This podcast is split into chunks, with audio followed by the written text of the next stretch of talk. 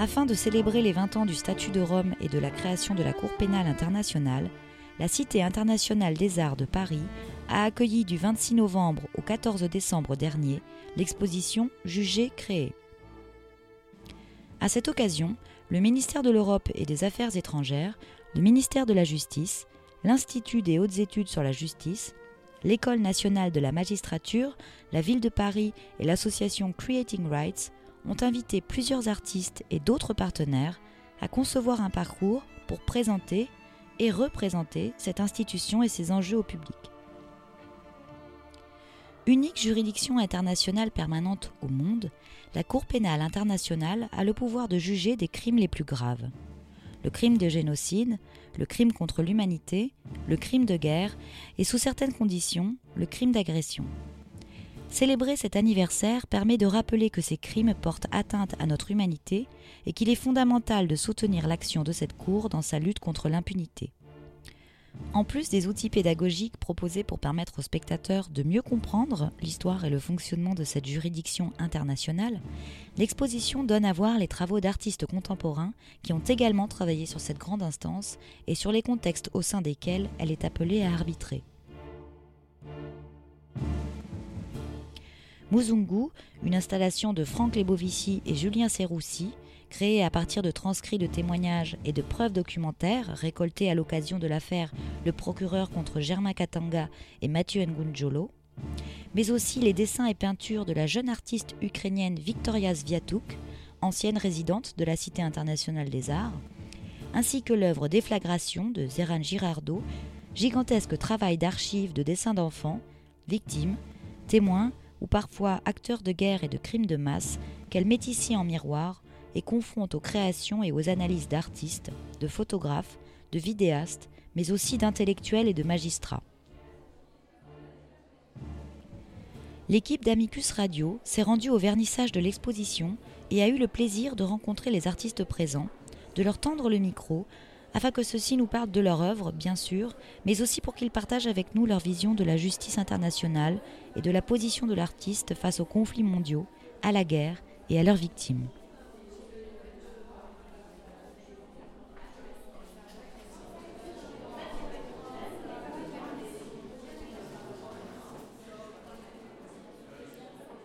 Alors moi, je m'appelle Julien Serroussi, j'ai travaillé sur ce projet avec euh, euh, Franck Lebovici.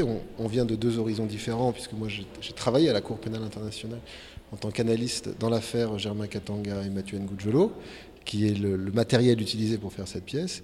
Et je me suis associé euh, à Franck pour essayer de donner de nouvelles visualisations de, ce procès, de ce matériel, afin de, de rendre compte d'abord de comment la Cour fonctionne aux gens qui ne la connaissent pas, et en même temps euh, aussi euh, d'aider la Cour à trouver des nouveaux euh, moyens de réfléchir aux faits, parce que c'est un des points de difficulté qu'ils rencontrent actuellement dans leur jugement, c'est qu'ils ont du mal à saisir les situations qu'ils jugent, d'où un certain nombre d'acquittements. Ce n'est pas fondé simplement sur des questions juridiques, mais sur une inhabilité à saisir les faits. Et donc on voulait un peu créer une plateforme d'échange avec le public, parce que visiblement les juristes ne s'en sortent pas tout seuls, et qui permettent un peu de ressaisir les faits, de leur donner de nouvelles idées, des nouveaux outils euh, pour, euh, euh, s'approprier les situations. L'affaire elle-même, c'est une attaque contre un village dans l'est de la République du Congo qui s'appelle Bogoro. Cette attaque s'est déroulée le 24 février 2003. Deux milices, le FNI, le Front des nationalistes intégrationnistes, et le FRPI, la Force de résistance patriotique d'Ituri, ont attaqué ensemble à une ville qui s'appelle Bogoro, qui était tenue par une milice rivale, qui était l'UPC, l'Union des Patriotes Congolais. Notre travail nous est basé sur ce cas-là, qui est un cas test, en fait, qu'on va utiliser pour, euh, pour produire ces, ces plateformes d'échange. Et le projet se décline en plusieurs euh, dimensions. La première chose, ça a été un livre qui comporte des extraits de transcrits du procès. Il faut savoir que le transcrit du procès, c'est euh, c'est 579 jours d'audience, donc c'est un transcrit, c'est 70 pages, donc ça fait des milliers et des milliers de pages. Elles sont disponibles sur le site de la CPI, mais il y en a un tel volume qu'en réalité c'est absolument insaisissable. Donc euh, pris comme ça, c'est un, bruit blanc, c'est-à-dire que personne ne peut s'en saisir. Donc nous, on a créé un petit livre euh, qui est un peu permet aux gens de faire leur chemin à l'intérieur du procès. En sélectionnant un certain nombre d'extraits de, transcrits qui visaient à rendre compte de la richesse de ces, retranscriptions de témoins, tout ce matériel collecté par la Cour qui finalement ne fait pas l'objet d'une véritable interprétation riche et forte, puisque le jugement se contente d'assez peu de choses pour, le passage du droit et laisse de côté un, certain nombre de, témoignages très intéressants dont on voulait rendre justice.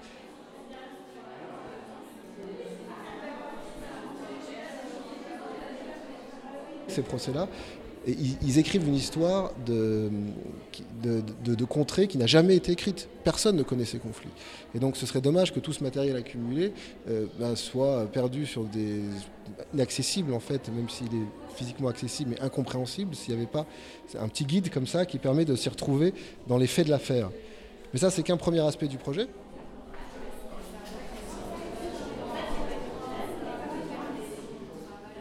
Euh, ici. C'est un mur magnétique d'une dizaine de mètres sur lequel on a mis toutes les pièces documentaires euh, du procès, toute la preuve du procès, des extraits de transcrits qui sont tirés du livre dont je viens de vous parler, mais en même temps la preuve documentaire, c'est-à-dire les images, la correspondance, les lettres, les vidéos. Et, euh, du coup, on a, on a mis tout ça sur un mur pour disposer, pour montrer l'ensemble des preuves dont disposent les juges pour juger. Et pour mettre un peu le, visiteur face aux difficultés que rencontrent les juges, comment ils vont faire pour euh, euh, rendre compte de la situation à partir d'éléments si fragmentaires. Ce qui frappe tout de suite, c'est qu'il n'y en a pas beaucoup. Ça veut dire qu'on va avoir un procès difficile, parce que le témoignage est la forme de preuve la plus faible, parce que c'est la mémoire, c'est la contradiction, euh, mémoire humaine, c'est le vocabulaire, c'est la rhétorique, c'est les problèmes de langue, etc. Et le but après étant de permettre aux visiteurs, sur les panneaux qu'ils ont là, de réarranger tout ce qu'ils ont pris comme matériel pour créer un narratif.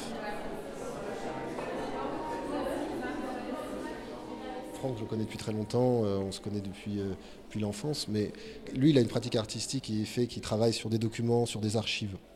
Je savais que, le type de, de document que j'allais apporter ici allait beaucoup nourrir son, imaginaire. Et donc ensemble, on a, réalisé ces pièces euh, plastiquement dans un échange où euh, voilà, il m'expliquait les différentes euh, techniques qu'il avait lui-même éprouvées. Et moi, je lui expliquais l'affaire. Et on finissait par trouver des, modes de visualisation appropriés pour, pour rendre compte de l'affaire. Parce que voilà, lui, il fait partie d'un courant qui s'appelle la, poésie documentaire, documentale, qui, fait, qui considère que le, le travail de la poésie, c'est pas d'écrire des nouveaux textes, c'est pas d'exprimer le moi de l'auteur, c'est pas de parler de ses sentiments, mais c'est d'inventer des nouveaux dispositifs d'écriture.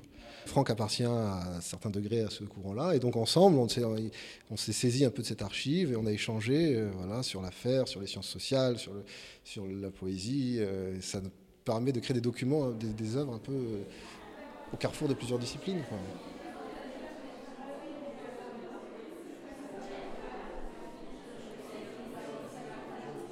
Bonjour, je m'appelle Victoria Svetiuk.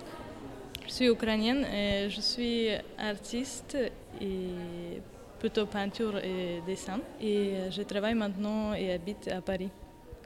Donc, euh, je présente aujourd'hui les peintures et des, séries de croquis de vacances que j'ai déjà réalisées à partir de 2014. Et c'est sur la situation en Ukraine. Et on va dire que ça c'est c'est pas la guerre, mais c'est sur la guerre en Ukraine. Donc, euh, j'ai commencé à regarder plusieurs vidéos sur Internet. Et à faire mesure, j'ai compris que je passe les journées ou des heures, euh, comme en Ukraine, il se passe des choses, euh, en regardant les vidéos et je me dis, je commence à le dessiner. Et comme ça, j'ai commencé à le faire petit, petit, le croquis. Et, parce que je ne dessinais pas dans une seule journée, donc il y a différentes motivations ou émotions que j'ai sentais en fait quand je regardais les vidéos. Et euh, il y a aussi beaucoup de peintures à l'aquarelle que j'ai utilisées.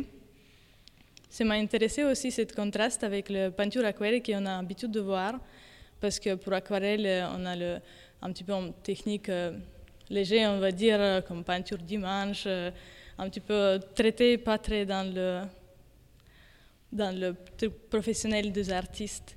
Donc, qui m'a intéressé, c'est de reprendre cette idée, le croquis de vacances, en fait, c'est quand on va à la mer, on va dessiner la mer ou des choses belles. Euh, on passe euh, le bon moment, on utilise l'aquarelle pour ça. Mais j'ai utilisé un petit peu un regard ironique, un petit peu joyeux avec les couleurs euh, vives. Mais par exemple, avec celui-là où il y a de petits missiles qui arrivent, Et après, il y a comme de stop motion de tanks qui explosent comme plus en plus. Ou par exemple, j'ai beaucoup intéressé sur celle-là. C'est le, avec le, ça, ça, ça m'apparaît comme de feux d'artifice. Parce qu'en fait, euh, j'avais les familles là-bas. Une fois, on est rappelé pour demander comment euh, ça va. Et il a dit que de la nuit, il est sorti dans le balcon. Il a vu le bruit. Il est sorti, il a attendu le bruit. Il est sorti à balcon, il a vu le feu. Et en fait, c'était le missile qui est arrivé, donc de ciel. Il est resté dans le balcon, il a regardé le missile et il nous dit comment c'était beau. C'est très, comme pour moi, c'est très bizarre, je ne suis pas là, mais en fait, l'effet, les, les, personnes comme d'être humaines, il peut trouver la beauté dans, tout, dans toutes les choses. Et je voulais réjouir cette idée où il y a le feu d'artifice et où il y a de l'explosion, c'est quoi la différence, pourquoi un, on, a un plaisir, on trouve beau et joyeux, et l'autre, c'est comme ça. C'est pour ça que j'ai pris ce paysage un petit peu dans la nuit, quand il y a des silhouettes de bâtiments et il y a une espèce ou feu d'artifice ou explosion dans le ciel. Stakhanov, c'est une ville de mon, pas mon enfance, où j'ai passé toute mon enfance chez ma grand-mère, en fait, dans son appartement. Et dans cette peinture, c'est représenté cet appartement de ma grand-mère et elle qui est assise dans son chaise avec son télé, avec une vue du balcon derrière. Mais dans cette peinture, je voulais montrer plutôt les gens qui ne pouvaient pas partir en fait. Pour ça, j'ai fait un, euh, il est assis, il a un regard assez neutre et euh, après, il y a dans le fenêtre, avec le paysage du bâtiment, il y a des missiles qui arrivent. Et en fait, ça fait un effet feu d'artifice. Et en gros, aussi, par exemple, c'est les personnes qui ne pouvaient pas partir ils ont resté là-bas et on est appelé de temps en temps quand il y a des connexions. Et ils ont dit, par exemple, dans cet appartement, il y a déjà une fenêtre qui explosée dans ce balcon avec l'explosion et tout ça. Donc pour ça, ça m'a beaucoup impressionné, cette situation de ma grand-mère, de ces gens qui ne pouvaient pas partir, de cet appartement qui ne peut pas jamais revenir parce que maintenant c'est déjà le territoire on pas dit que c'est la Russie, mais quand même il y a de l'argent, des passeports russes là-bas. Donc c'est compliqué. Pour moi, c'est pas possible maintenant de rentrer dans cet appartement. Et c'était un petit peu, pas un travail nostalgique, mais une chose qui m'a touché, un petit peu mon vision de la guerre. Comme je suis pas participé, je suis pas comme Autodix qui va direct à la guerre, euh, sentir avec les armes. Moi, je choisis montrer la guerre comme l'artiste, pas comme le soldat. Donc c'est mon euh, regard de distance, mais quand même, s'il se passe la guerre dans ta pays, ça touche tout le monde en fait.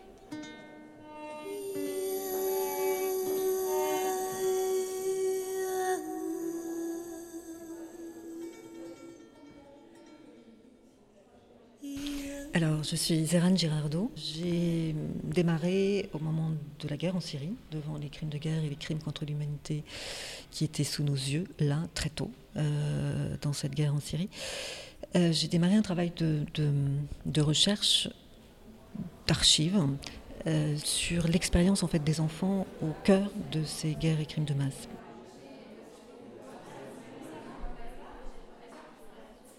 Ici, on est dans des cas où la CPI est intervenue. C'est le cas de la Centrafrique, de la RDC, euh, de l'Ouganda euh, et des pays où il y a eu, enfin un pays où il y a eu un tribunal pénal international, c'est le cas du Rwanda. Euh, et puis des pays où évidemment l'action, l'intervention de la CPI serait nécessaire, qui est la Syrie et la Birmanie.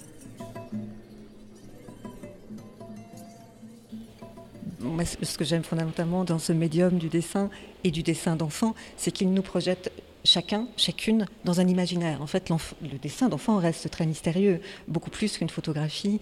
Euh, et il y a parfois des, détails dont on ne sait pas quoi faire, on ne sait pas pourquoi ils sont là, donc on est chacun appelé à imaginer la scène. Ce qui est aussi intéressant, et c'est très très présent, dans, notamment, vous regardez tous les dessins de l'Ouganda, de la Centrafrique, du Rwanda, les corps sont partout. Euh, ces corps qui sont souvent effacés de nos représentations médiatiques, là, les corps sont partout dans les dessins d'enfants. Et c'est les corps morts, c'est les corps abîmés, c'est les corps bombardés, c'est les corps exécutés, ils sont partout. En fait, les enfants nous rappellent, nous redonnent fondamentalement ce qu'est, la guerre. La guerre, c'est, c'est ce sont toutes ces atteintes portées au corps et au psychisme. Et là, les enfants nous enseignent, nous ramènent à ce cœur-là. Euh, et évidemment, on se dit, mais on serait devant cette même scène photographiée ou filmée, on ne pourrait pas la regarder.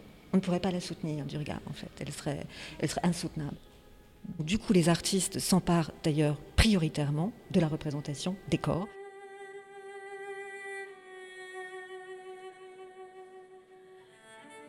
Ici, c'était un tout petit, tout petit personnage perdu dans le coin d'un dessin fait par un enfant de Centrafrique, donc récent, euh, qui est vraiment euh, voilà, le cri fondamental, le cri de l'effroi.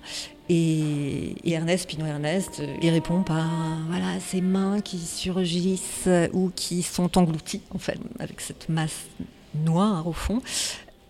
Il y a Brian McCarthy, qui est un, qui est un photographe américain de Los Angeles, qui, qui, travaille à partir des dessins d'enfants sur les territoires de guerre, dans les camps de réfugiés avec les enfants. Euh, il y a Mona Luison, euh, qui euh, offre ici une incroyable sculpture textile en réponse à un dessin d'enfant de RDC.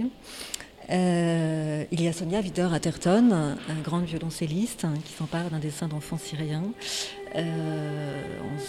C'est enregistré en, studio au violoncelle et, a travaillé avec un cinéaste pour la réalisation de, cette séquence de, de 4 minutes.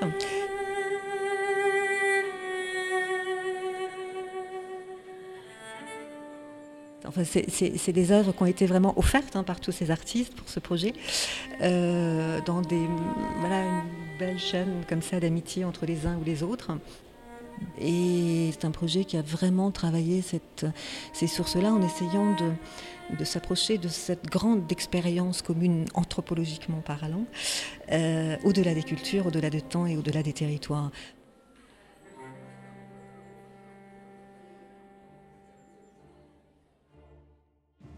Merci à Julien Serroussi, Franck Lebovici, Victoria Sviatouk et Zéran Girardot, à Joël Ubrecht, à Julie Vélé et Victoria Lafageroux, ainsi qu'à toute l'équipe de la Cité internationale des arts. Cet épisode de In situ a été produit par Camille Bloomberg et Sarah Albertin, avec à la réalisation Manon Prigent. Retrouvez tous les épisodes de In situ et bien d'autres reportages, documentaires et magazines en podcast sur le site d'Amicus Radio.